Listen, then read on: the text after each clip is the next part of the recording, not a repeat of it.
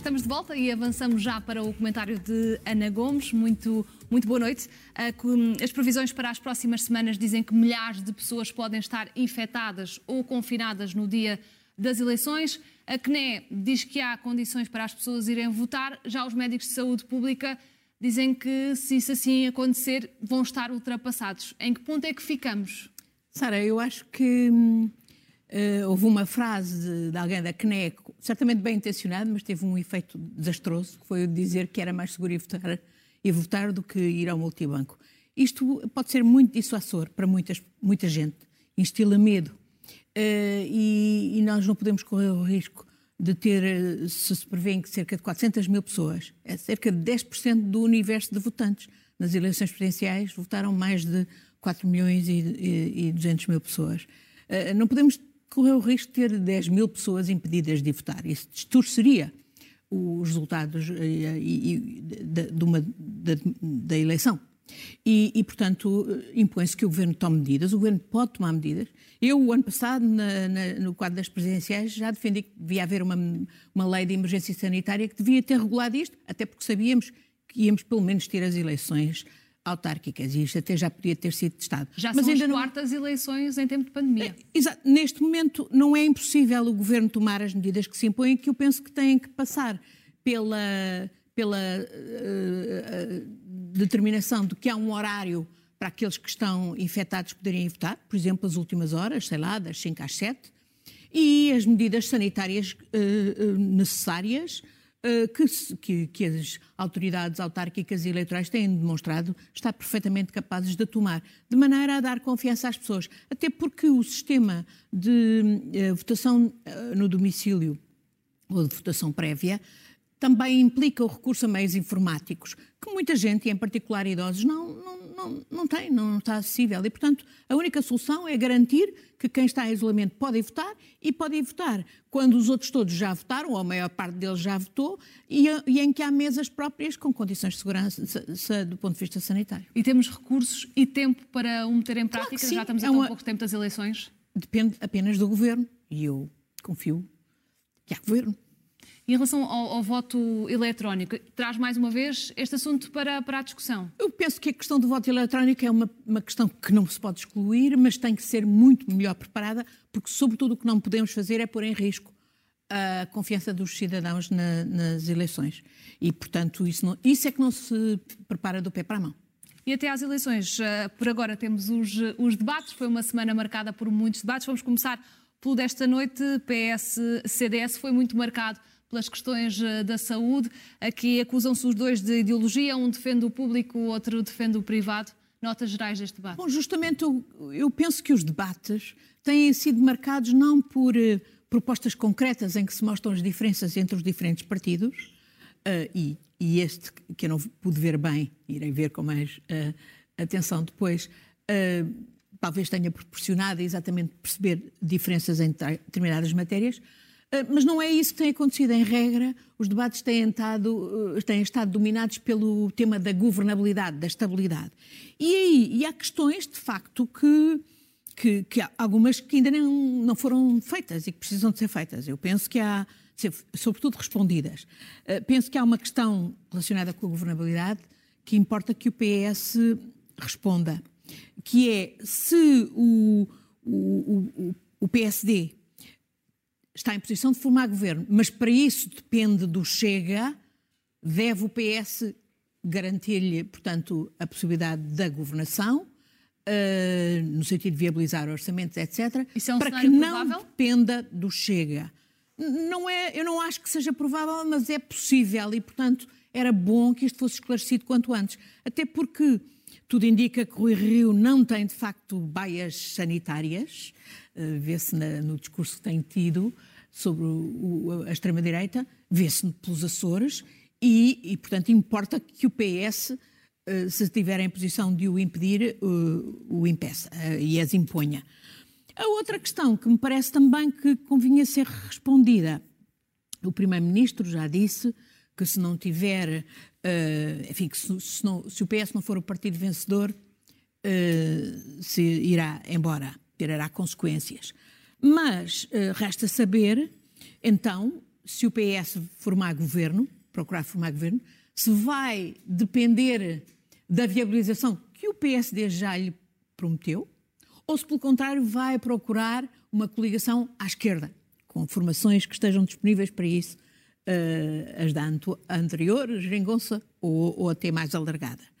E, sobretudo, também, o que é que acontece, eu também não acho provável, mas não se pode excluir, se o PS voltasse a estar numa situação como em 2015, não ser o partido mais votado, mas poder, por causa da fragmentação, poder formar governo se tiver a capacidade de fazer um entendimento com uh, outras formações políticas, designadamente à sua esquerda. Eu penso que o PS não pode abdicar de tentar formar governo, mesmo nessa possibilidade. E que sinais é que tem dado à esquerda? Bom, justamente estas questões não têm sido respondidas. Eu compreendo que há uma tática de, de, de, que tem a ver com a estratégia, portanto, com a, a que o PS uh, definiu para tentar ter uh, metade mais um uh, dos votos, como disse o Primeiro-Ministro. Mas era bom que isto ficasse esclarecido antes de todos irmos votar e, e para sabermos com o que é que contamos. Porque senão podemos correr o risco de voltar ao mesmo cenário onde estávamos. Bom, esse, essa é uma situação que não se pode excluir, de maneira nenhuma, e aí haverá consequências a tirar, designadamente uh, por parte do Presidente da República, que, que também contribuiu para precipitar estas eleições. Em relação aos debates, eh, vamos a, a, vencedores e a derrotados da semana. Eu, eu, não, eu não gosto de ir por essa eh, via, sabe? Eu tenho visto muitos jornalistas e muitos comentadores têm entrado por aí. Eu acho que é mais importante, de facto, vermos o que é que importa para os cidadãos e onde é que as diferentes propostas dos diferentes partidos fazem diferença. Então, eu acho é que, que uma questão essencial... trazer as, as, propostas para cima da mesa, de forma clara? Bom, eu penso que eh, há, há sem dúvida uma intervenção que tem sido muito uh, importante e que para mim não é surpresa, mas que pelos vistos tem surpreendido muita gente, que é a qualidade da intervenção de, um, de Rui Tavares. Para mim não é surpresa, eu sou amiga dele, fui colega dele no Parlamento Europeu, sei uh, da, da, qualidade dele e, e, penso que isso tem sido marcante uh, nesta discussão. Penso que para a maioria dos cidadãos o que importa é ver quais são os temas fundamentais. E para mim, uh, e para, penso para a maioria dos cidadãos, há a questão da estratégia de crescimento económico do país. Ora bem, nós não podemos continuar com um crescimento raquítico uh, de cerca de 2% uh, há, há, há 20 anos. Nós precisamos, portanto, de medidas que favoreçam o, o, o emprego o trabalho, que melhorem os salários, poder de compra, mas como é que se vai fazer isto? Eu não, não, não acho aceitável que isso se faça à conta, como pelos vistos já aconteceu em relação ao salário mínimo, com, uh, onerando o orçamento da Segurança Social, visto que são dadas borlas aos empresários no quadro da TSU, não me parece que seja aceitável que o salário médio venha a depender de borlas fiscais em sede de IRC dadas às empresas. Isto é, pôr os contribuintes todos a pagar esse aumento dos salários médios, não é? O aumento. Portanto, uh, eu penso que está demonstrado que, ao contrário do que dizia a CIP, um, o, a retoma não depende, uh, sobretudo, dos salários e não é afetada pelos salários. E a prova disso é que houve aumento de 40% do salário mínimo e não, não foi por isso que faliram empresas. A produtividade é apontada por muitos como a questão, mas a produtividade não depende dos trabalhadores. Depende, sobretudo, de quem os emprega, dos, dos, dos empresários. Da... O, que é, o que é que precisam as empresas nesta fase que estão, muitas delas, com a corda literalmente ao pescoço? Bom, eu penso que mais do que nunca nós precisamos de valorizar e investir na educação, na qualificação dos trabalhadores, na valorização do trabalho. Por exemplo, hoje temos muitas mulheres, a maioria das mulheres, a ganhar salário mínimo uh, jovens valorizar determinadas profissões. Ainda ontem estive em Lousada, no Norte, e me disseram que há muitas profissões uh, importantíssimas e hoje até ganhar mais, mas em que não estão valorizadas socialmente, designadamente profissões técnicas. Uh, temos que reduzir a emigração, a exportação dos nossos jovens, organizar a imigração para aquilo que nos interessa e, sobretudo, temos que garantir qualidade na gestão das empresas, porque em última análise são as empresas que decidem se de facto apostam em atividades de maior valor acrescentado ou não. E aí o Estado não pode ser uh, irrelevante. O Estado tem que incentivar, não dar incentivos a granel e incentivos cegos, tipo ao turismo na base de salários baixos, mas a atividades que tenham, de facto, tragam valor acrescentado para o país uh, e, que, e, que, e que valorizem exatamente as qualificações dos trabalhadores. Uh, também não dar, por exemplo, subsídios como continuamos a dar. Por exemplo, a, uma, a um monopólio como a Galp recebe subsídios para, no fundo, fazer o, a, a transição para as energias renováveis. Não é aceitável que uma empresa que é um monopólio como a tenha, esteja a receber subsídios do Estado para esse efeito. Uh, temos que ter uma estratégia eficaz, efetiva, de combate à pobreza. Sabemos que a maior parte são mulheres, são crianças. Isso passa também pelo investimento na habitação social. Temos que parar com o subfinanciamento do Serviço Nacional de Saúde, da Educação, da Justiça. Uh, portanto, precisamos de uma ação inteligente do Estado naquilo onde ela é indispensável e, e também uh, ao nível europeu. Olha, por exemplo, agora, ao nível europeu, estamos, estamos a, ver que o lobby do nuclear e o lobby do gás natural, o lobby nuclear, que é sobretudo francês, e o lobby do gás natural, que é sobretudo alemão, estão a preparar-se para dar 550 mil milhões para o desenvolvimento destas atividades uh, energéticas que não são, obviamente, energias limpas e verdes. E acha que esses... e, e, portanto, um país como o nosso não pode ficar calado não pode, uh, e não pode permitir que isto aconteça. Acha que esses temas uh, podem ser trazidos à conversa em debates de, de 25 minutos? Podem é e devem. É e outras que, se calhar, não, não é nos debates de 25 minutos, já tem acontecido mas se calhar não é o formato dos debates de 25 minutos que vai permitir isso. E talvez aí, por exemplo, no debate que vai haver entre o Primeiro-Ministro e o Dr. Rui Rio, eh, que parece que é mais prolongado, se possam escalpelizar algumas destas questões. E há muitas questões. Por exemplo, eu, eu gostaria hoje só, podia falar de vários capítulos, mas só o capítulo importantíssimo da fiscalidade, que é de resto um dos capítulos que me parece até agora, de forma mais clara, até destrinçar o programa do PSD e o programa do PS. O programa do PS é mais na linha uh, do que tem sido a atuação do PS, que não, não faz uma grande diferença, enfim, prevê ajustamentos no IRC e uma reforma em mais dois escalões do IRS para impor mais progressividade, o que, o que é importante, mas não chega, sobretudo para desagravar a carga fiscal brutal, não só eh, sobre as empresas, mas também sobre os rendimentos do trabalho, porque aí é que a carga fiscal é pesadíssima, sobretudo em comparação com os rendimentos do capital. O PSD tem umas propostas mais claras, mas que eu penso que podem ser extraordinariamente injustas, porque é, sobretudo, propõe uh, uh, baixar o IRC significativamente, o IRS mais tarde, em, 20, em, em 25, e também baixar o IVA da restauração. Ora bem, o Tavares dizia que é preciso acreditar em milagres. Que sim, exatamente. Ao, PSD. E eu queria que, que, houvesse, por exemplo, explicação de outras questões que eu, que eu gostava de ver os principais, todos os partidos, mas em, em, em particular PS e PSD, comprometerem-se. Por exemplo, um compromisso de não voltar a fazer amnistias fiscais, como os famigerados RERTs de 2005, 2010 e 2012, que foram tão graves para o Estado e que, no fundo, foram um esquema de legitimar o branqueamento de capitais e a fuga ao fisco. Por exemplo, impor um imposto à cabeça para as transferências em offshores, um imposto, por exemplo, como tem hoje até no Reino Unido, uh, um imposto sobre o desvio de lucros. Uh, no Reino Unido chamam-lhe o Diverted Profits Tax. Era uma forma de evitar justamente a evasão fiscal e o planeamento agressivo das multinacionais. Promover uma articulação das comunicações automática dos bancos, não só o Banco de Portugal, mas a autoridade tributária, exatamente sobre as transferências offshore, porque a autoridade tributária não as controla, por isso simplesmente.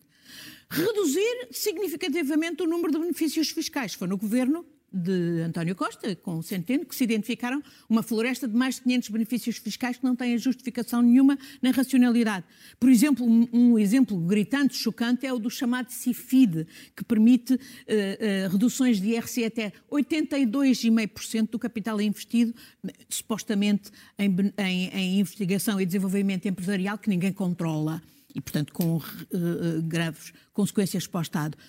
Uh, o impacto do IMT na habitação acessível para famílias da classe média e baixa, para os jovens, por exemplo. Hoje, quem quiser comprar e vender uma casa para especular não paga duas vezes o, o IMT, mas quem comprar e vender uma casa para viver nela, paga duas vezes o IMT. Isto é perverso. Tem que se arranjar um outro esquema de taxar as mais-valias, mas não as que se fazem num dia, mas, por exemplo, ao longo de anos. E a habitação é um dos principais problemas, principalmente nas grandes cidades. Não? É? Claro.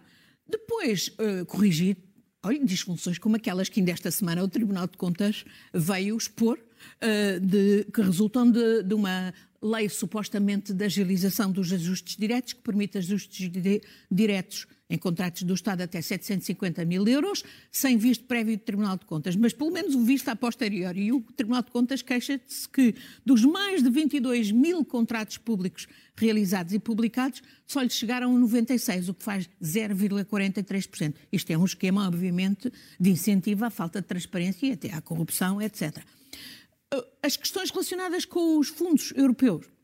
Em Espanha, é obrigatório que as empresas que são beneficiárias dos, do PRR ou de outros fundos europeus tenham que identificar, tenham que prescindir à, à, cabeça da preservação de dados e tenham que identificar os beneficiários últimos, não só das empresas, dessas próprias empresas que se candidatam, mas das suas contratadas e subcontratadas.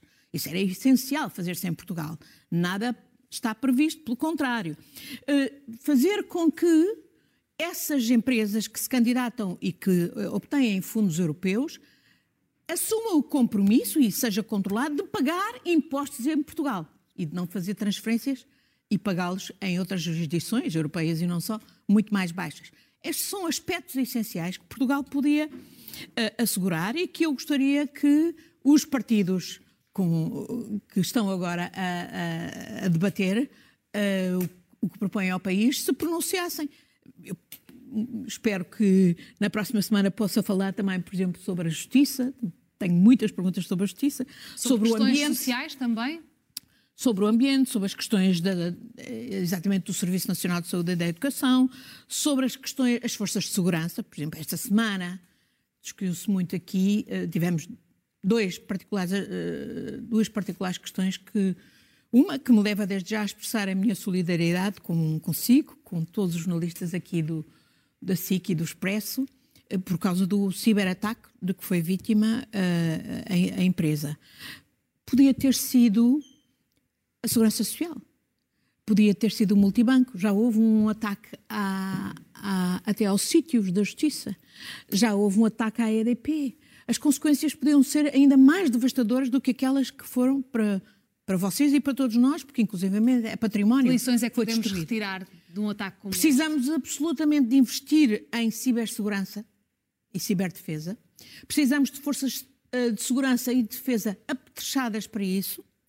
Uh, precisamos de, ehm, de e, não, e não estão direcionadas para isso. Não precisamos de forças de segurança que rivalizam entre si e, por exemplo, como vimos, têm, por exemplo, e competem com equipamentos, por exemplo, ainda este ano vimos uma lancha da GNR ser afundada, quando, obviamente, as questões do controle do mar deviam ser entregues à Marinha. É para isso que temos Marinha há 700 anos. Não precisamos de forças policiais com competências na Marinha que nunca chegarão, na marítimas, que nunca chegarão às competências da Marítima. Não, não precisamos de forças de segurança a rivalizar e precisamos também de limpar, uh, do ponto de vista das capacidades das forças de segurança, sobretudo quando as vemos estar infiltradas por agentes racistas e até nazis. E como vimos ainda esta semana, discutiu-se, uh, soube-se que a Ministra da Administração Interna teria suspendido por uns quantos meses três indivíduos já condenados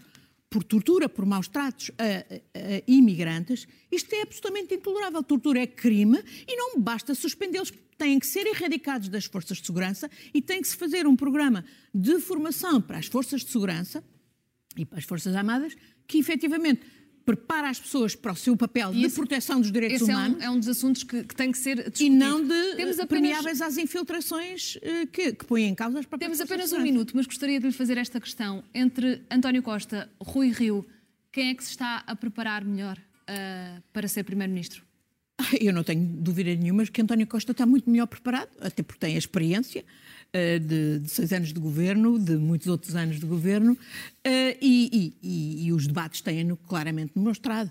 O Rui Rio uh, não tem sido eficaz sequer a expor as suas ideias nos debates, dá a sensação que não têm ideias e que as que têm não são boas, mas veremos, veremos o que é que se passa. Vai ser um momento alto para esclarecimento de muita gente uh, o próximo debate na, na quinta-feira. Sendo que nós não estamos a votar uh, para primeiros ministros. Nós estamos a votar para deputados. Infelizmente, a situação é tal que hoje não sabemos uh, quem são as pessoas que se candidatam como deputados por, por todos os partidos políticos e, e, isto tem tudo sido centrado, de facto, nas, na, na, e há quem queira pô-lo apenas em, numa escolha entre dois homens, mas não é esse o caso e, e até pode não, enfim, pode haver consequências muito sérias se de facto as pessoas só pensarem nesse binómio entre dois homens, quando o que está em causa são políticas, políticas públicas para fazer o país sair da cepa torta e nos tornar uma sociedade mais justa e com maior aproveitamento das nossas capacidades. Ana Gomes, muito obrigada pelo seu comentário, obrigada e boa noite. Obrigada.